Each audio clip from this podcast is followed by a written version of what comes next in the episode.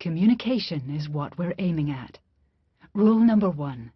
The purpose of all communication is influence. See if they follow.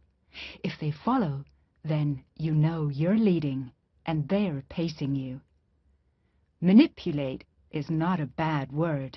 It comes with a negative stigma because it's the intention behind the manipulation which makes the difference. I give manipulation a really good name. Communication is what we're aiming at. Rule number one.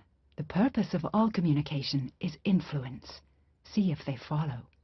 If they follow, then you know you're leading and they're pacing you.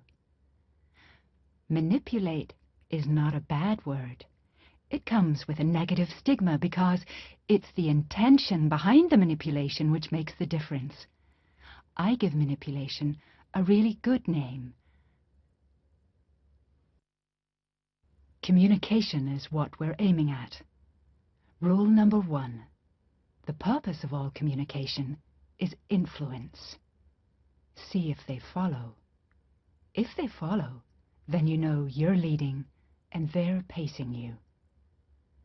Manipulate is not a bad word. It comes with a negative stigma because it's the intention behind the manipulation which makes the difference. I give manipulation a really good name.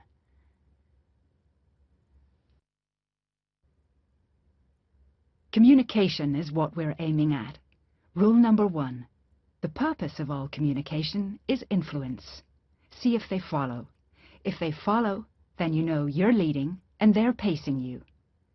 Manipulate is not a bad word. It comes with a negative stigma because it's the intention behind the manipulation which makes the difference.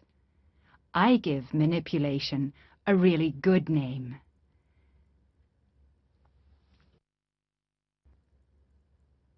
Communication is what we're aiming at. Rule number one. The purpose of all communication is influence. See if they follow.